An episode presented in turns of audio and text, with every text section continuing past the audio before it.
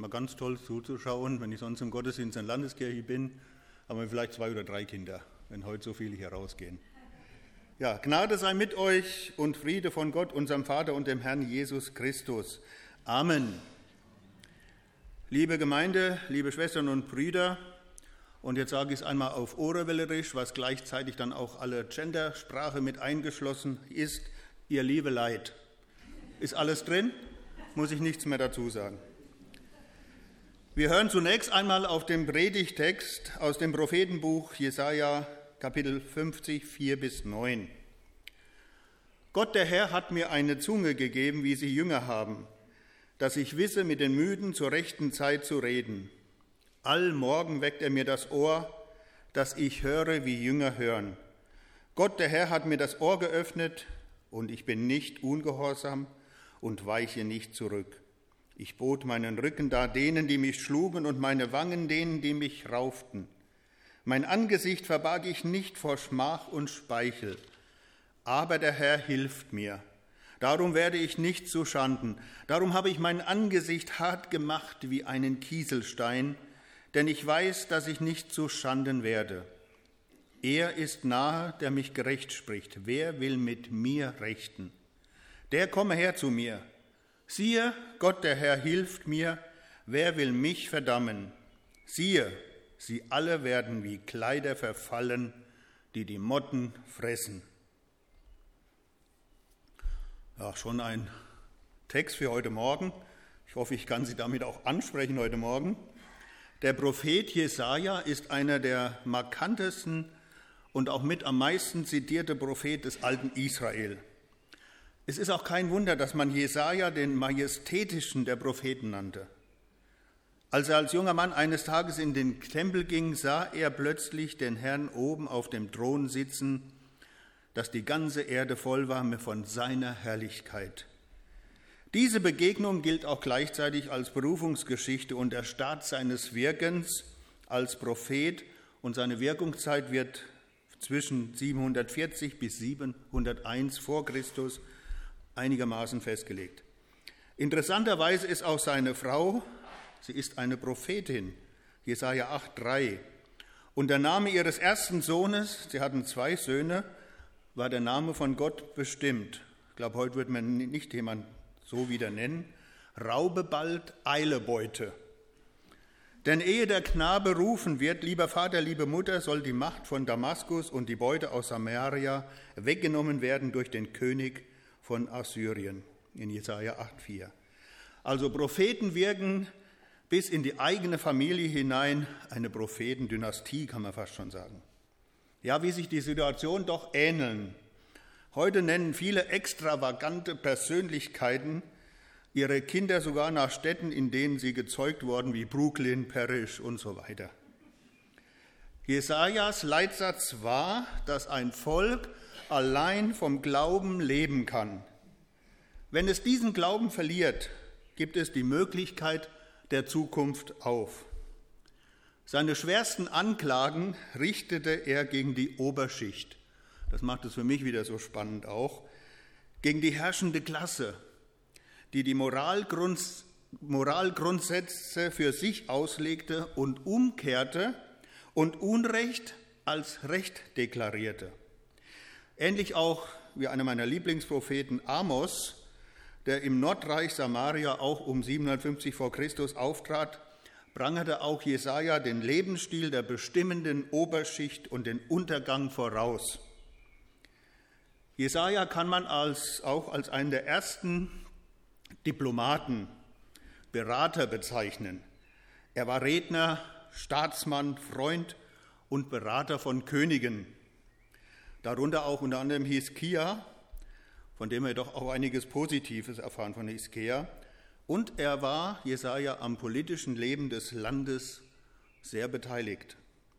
Auch in unserer heutigen Zeit sehen viele zum Beispiel in Martin Luther King oder Dietrich Bonhoeffer, vielleicht auch Billy Graham in kirchlichen Bereichen sowie Persönlichkeiten im Alltag, im zivilen Leben, in vielen anderen Religionen und Weltanschauungen Menschen herausragen.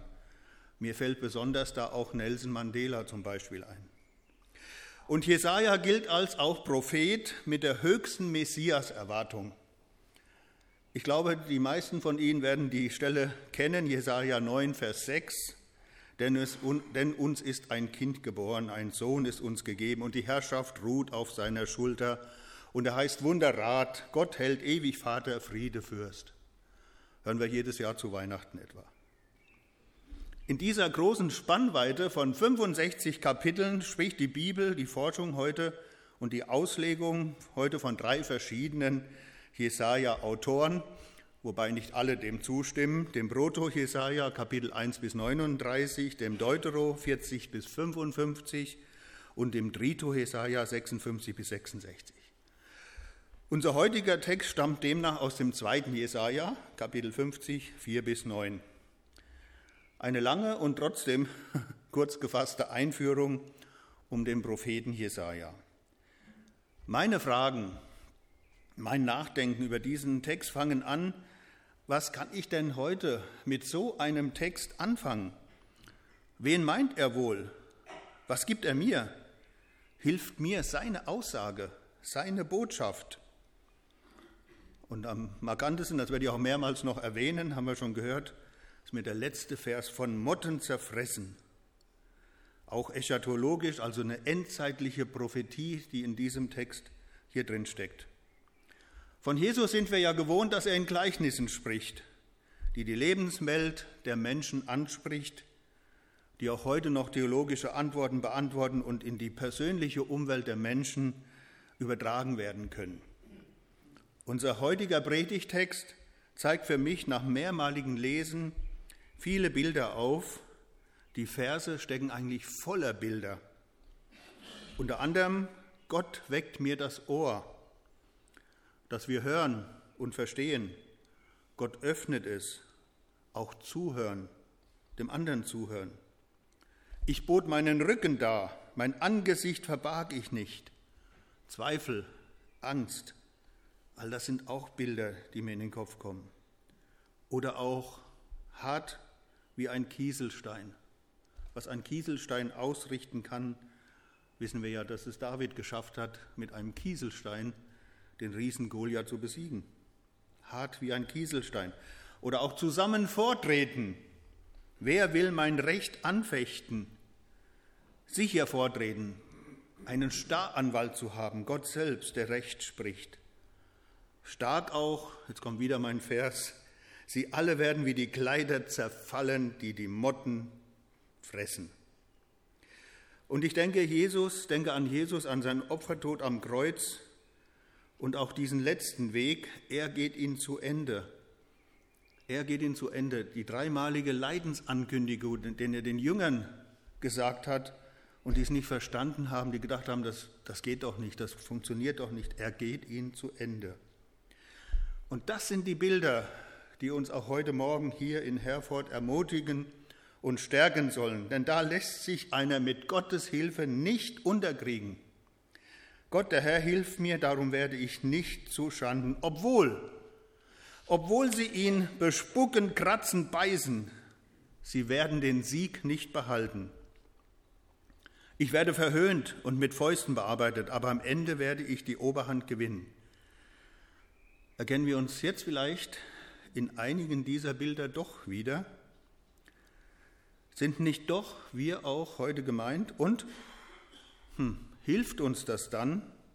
Hilft uns das in solchen Situationen dann? Ja, ich muss auch an die vielen Menschen denken, die in unserem Wirtschaftsaufschwung eben nur bedingt teilhaben und immer zu den Verlierern gehören. Menschen, die trotz größter Anstrengung und Einsatz keine Möglichkeit bekommen, aus ihrer sozialen Schieflage herauszukommen.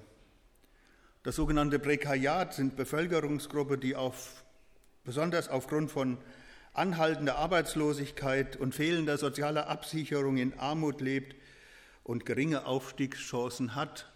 Man spricht hier bei uns in Deutschland schon von drei Generationen. Der Opa arbeitslos, der Vater arbeitslos und die Enkel sind auch zu Hause. Und die vielen, die auch trotz Vollerwerbsstelle an der untersten Gehalts, Skala stehen und jeden Monat froh sind, wenn sie nicht den Überziehungskredit in Anspruch nehmen müssen, wenn sie ihn überhaupt noch bekommen. Ja, und es gibt trotzdem auch Menschen, sag's mal so, die auf hohem Niveau trotzdem heute noch jammern. Folgende Statistik einmal. Mehr als jedes fünfte Kind, jeder vierte junge Erwachsene ist von Armut bedroht. In absoluten Zahlen bedeutet das knapp 2,5 Millionen Kinder und Jugendliche sowie 1,55 Millionen junge Erwachsene im Alter zwischen 18 und 25 Jahren galten 2021 als armutsgefährdet. Das ist nicht von mir, das ist von der Bertelsmann Stiftung. Weltweit leben rund 385 Millionen Kinder in absoluter Armut.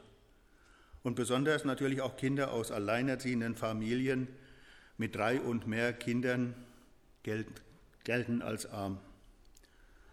Ein anderes Bild. Ich muss auch an die älteren Menschen denken, die 40 bis 50 Jahre gearbeitet haben und am Ende ihres Arbeitslebens in die Altersarmut rutschen, weil ihre Rente nicht reicht, um ein würdevolles Leben zu führen. Ja, wie soll jemand bei einer geringen Verdienst von etwa 1550 Euro, ist ein Durchschnittsverdienst in Deutschland, seine Rente dann auf 39,9 Prozent berechnet wird, leben können danach. Also, die Bilder, die sind da. Und das sind auch jene Menschen, die die Not dieser Menschen noch ausnutzen und sich an ihnen bereichern, die sich an Wehrlose vergreifen. So nach dem Motto, jedem das Seine, mir das meiste. Vers 9, siehe der Herr hilft mir, wer wird mich verdammen? Was für eine Botschaft steckt hier dahinter in, Auswegs, in einer ausweglosen Situation. Eine Botschaft, die uns immer wieder herausfordert und unseren Glauben in Frage stellt. Wie kann es sein, dass all die anderen immer Recht bekommen und ich leer ausgehe? So wird mancher denken.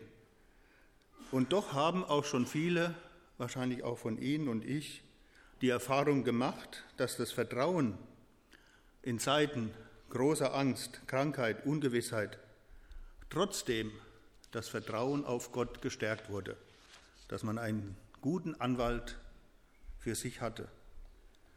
Im Warschauer Ghetto, 1943 glaube ich, hat man schon entdeckt, ist ein Spruch von einem Inhaftierten an die Wand geschrieben worden, der die Situation unter Jesaja, aber genauso noch heute wiedergibt. Ich glaube an die Sonne, auch wenn ich sie nicht sehe. Ich glaube an die Liebe, auch wenn ich sie nicht spüre. Ich glaube an Gerechtigkeit, auch wenn ich nur Ungerechtigkeit sehe. Ich glaube an Gott, auch wenn ich ihn nicht sehe. Und dann Vers 8. Lasst uns vordrehen, dass endlich Recht gesprochen wird. Endlich Recht gesprochen wird. Jeder, der sich ungerecht behandelt gefühlt hat, wird das herbeisehen, dass die volle Rehabilitation zustande kommt. Wie wenn jemand, der zu Unrecht im Gefängnis gesessen hat, die Rehabilitation öffentlichkeitswirksam auch ausgesprochen wird. Und die Sehnsucht steckt doch in jedem von uns. Lasst uns vortreten, dass endlich Recht gesprochen wird. Und nach Gottes Aussage, bis dahin wird nichts, nichts verloren gegangen sein, von allem, was Menschen anderen Menschen angetan haben.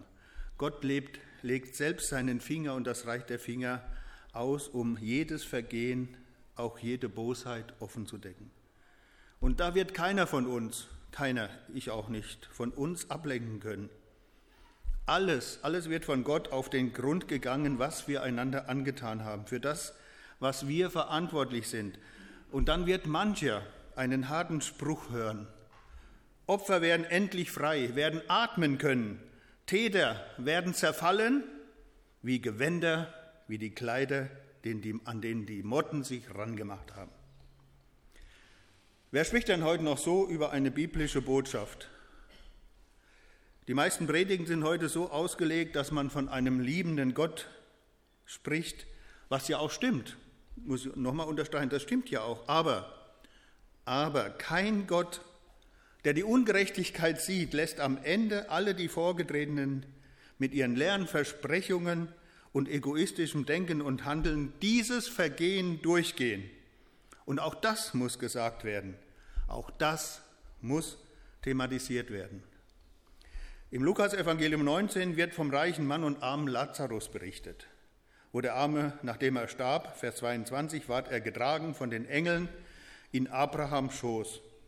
Der Reiche starb auch und ward begraben. Als er nun bei den Toten war, sah er in seiner Not und sah Lazarus auf dem Schoß von Abraham sitzen und sprach, Guter Vater Abraham, erbarm dich meiner. Sende Lazarus, dass er seinen Finger in Wasser tauche und kühle meine Zunge denn ich leide Pein in dieser Flamme. Abraham sprach, Gedenke, Sohn, dass du dein Gutes empfangen hast in deinem Leben. Lazarus aber hat Böses empfangen. Nun wird er hier getröstet und du wirst gepeinigt. Und dazwischen, und das alles ist eine große Kluft. Vers 50, Jesaja 50, Vers 8. Lasst uns zusammen vortreten. Wer will mein Recht anfechten? Und da wird keine faule Ausrede mehr gelten. Ich habe das doch nicht gewusst und das, dann wird das Urteil verkündigt und vollstreckt. Und wieder, mein Lieblingsvers, sie werden zerfallen wie die Kleider, die die Motten fressen. Einmal wird es heißen, lasst uns vortreten, dass endlich Recht gesprochen wird. Und alles kommt zur Sprache. Es wird nichts verloren gegangen sein, was Menschen anderen Menschen angetan haben. Gott selbst legt seine Finger auf jede Bosheit und keiner wird von sich auf andere ablenken können. Und dann wird mancher diesen harten Spruch hören. Opfer werden endlich frei atmen können, Täter werden zerfallen wie Gewänder, Kleider, an denen die Motten nagen. Ja, sind düstere Gedanken. Ich hoffe, ich finde auch nochmal den Weg raus. Heute, auch heute hier, ja, mich spricht und greift das genauso an wie vielleicht einige von euch auch. Auch ich weiß nicht, wann und wo ich einmal sterben werde. Wer mich dann vielleicht auffordert, mit ihm vorzutreten. Auch ich habe bestimmt Menschen verletzt oder unterdrückt, habe mich vielleicht auch entsprechend negativ verhalten und nicht in der Liebe Jesu gehandelt. Und trotzdem, trotzdem, ich möchte doch, dass einmal der Tag erscheint, an dem abgerechnet wird. Nicht, weil ich denke, ich könnte ja so gut dastehen, weil ich ab und zu mal predige oder sonst was mache, weil ich besser bestehen kann dann wie, wie andere, sondern weil ich so viel Unrecht sehe, so viel Böses in der Welt unter den Menschen, auch in unserem Dorf, in unserer Stadt, in unserem Land. Und ich kann nicht glauben, dass es bis in alle Ewigkeit bei diesem Unrecht bleiben soll. Und da und da fängt unser Glaube an, seine ganze Sprengkraft zu entwickeln. Der Prozess steht insgesamt noch aus, die Detonation, aber er wird stattfinden. Menschen haben in vielen Zeiten der Geschichte versucht, wieder Gerechtigkeit und Frieden herzustellen. Und auch die Frage, wie kommt es, dass Gott das Leid, den Tod, die Verwüstung zulässt? Warum darf dieser Mensch, darf eine Nation sich über andere hinwegsetzen und Krieg führen? Wie kommt es, dass Gott so viel Gemeinheit und Ungerechtigkeit zulässt? Wir stehen ja oft vor diesen Fragen. Es wird der Tag des Gerichts kommen, ja, an dem wir alle vortreten. So kann es für die meisten nicht bleiben. Es muss einmal Gerechtigkeit gesprochen werden und es wird Recht gesprochen. Warum ich das glaube und daran festhalte?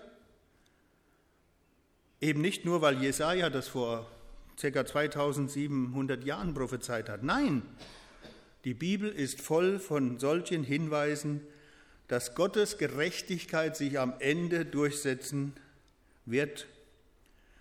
Im Alten wie im Neuen Testament lesen wir, dass Gottes Gerechtigkeit sich durchsetzen wird. König David, der seinen Soldaten Uriah die Frau wegnimmt, wird vom Propheten Nathan zur Rede gestellt. Gott bestraft ihn schwer. Das Volk Israel, das einen Propheten mundtot machen will und die Botschaft nicht hören will, muss in die Verbannung. Das Reich geht unter, in die Diaspora. Die Unheilsbotschaften, die Gottes Boten das Leben schwer oder das Leben gekostet haben, treffen ein. Der böse Knecht, dem alle Schuld geschenkt wurde im Neuen Testament, der aber seinen Mitknecht um ein paar Groschen vor den Richter zerrt, muss am Ende doch alles bezahlen. Und auch die Reichen aus der Lazarus-Geschichte müssen an einem Ort der Pein, der Arme wird im Schoße Abrahams getröstet. Und jetzt sind wir wieder bei unserem Predigtext. Jesus gibt sein Leben. Er gibt sein Leben durch sein Leiden, durch seinen Tod und uns, dass erst diese Verheißung ermöglicht wird. Sein Leben, sein Wirken, sein Weg durch Leiden und Tod ist die Antwort auf die ausgestreckte Hand Gottes. Das ist die Verheißung. Und am Schluss wird vorgetreten. Und endlich, endlich Gerechtigkeit den Geschundenen, den Unterdrückten, den Wehrlosen, den Hungernden, den Alten und, und, und. Ihnen allen wird die Tür zum Festsaal offen gehalten und sie dürfen Platz nehmen. Das ist nicht nur die biblische Antwort, was uns hier so gewiss macht. Wir sind als Menschen auch so gestrickt, dass wir, jedenfalls die meisten, es nicht ertragen können, wenn am Ende die Rechnung offen bleibt. Jeder Mensch sehnt sich nach Gerechtigkeit und Rehabilitation, schon hier auf Erden. Das zeigt unter anderem die Initiierung von Gerichten bis hin zum heutigen Europäischen und Weltgerichtshof. Es soll schon hier auf Erden Wiedergutmachung stattfinden. Aber letztendlich, wir wissen alle, wie das ausgeht, ist es nur ein Versuch, ein Versuch, die Öffentlichkeit aufmerksam zu machen. Und die Rehabilitation bleibt in diesem Bereich oft nur ein humaner Akt. Aber wir sind aufgerufen, Gottes Angebot anzunehmen und ernst zu nehmen, denn bei vielen ist die Frage längst groß geworden, dass Gott ein Gott der Liebe ist, der Gnade und Versöhnung und entsprechend auch uns vergeben will.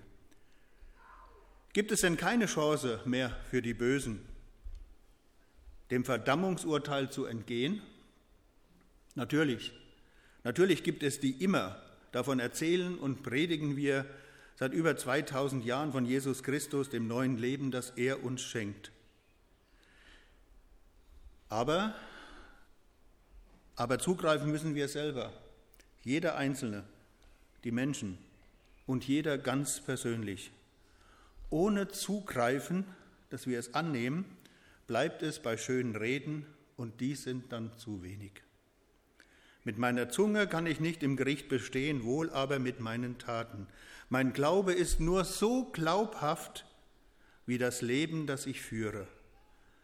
Und es gibt genug Chancen, meinen Glauben umzusetzen. Und wir dürfen gewiss sein, es gibt so etwas wie Vergebung. Aber, aber ich muss endlich aufhören, wo ich auf dem Leben und der Würde anderer Mitmenschen herumtrample.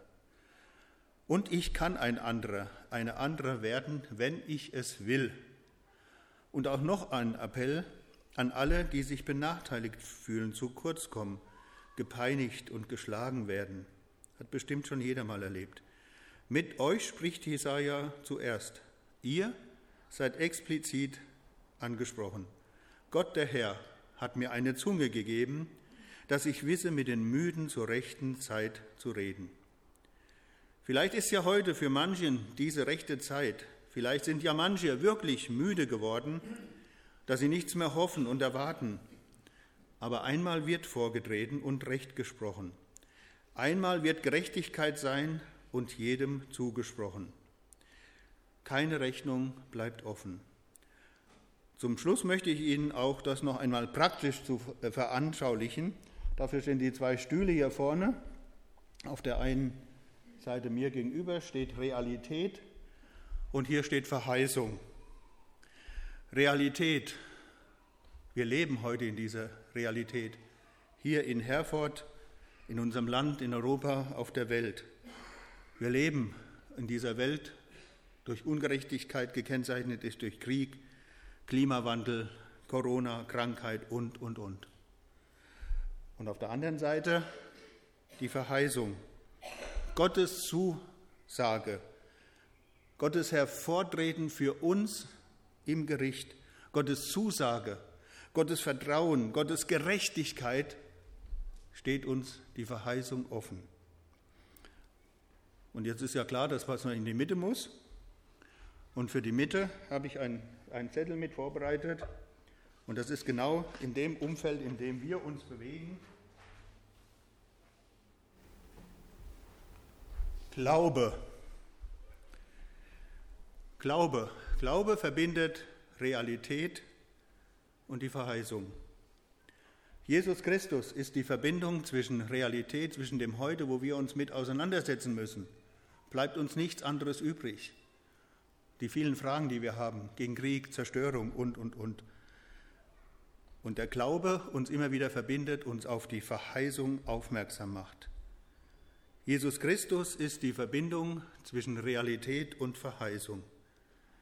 Jesus ist diesen Weg der Opferung gegangen. Er ist die Brücke zwischen Realität und Verheißung. Das wünsche ich Ihnen allen, dass wir uns immer auf unseren Glauben berufen, daran, an unserem Glauben festzuhalten, egal was ist, auch die Realität somit für uns auch erfahrbar wird. Wir müssen damit zurechtkommen heute. Wir haben eine Verheißung und wir dürfen glauben. Das wünsche ich Ihnen. Nehmen Sie es mit in die nächste Woche. Amen.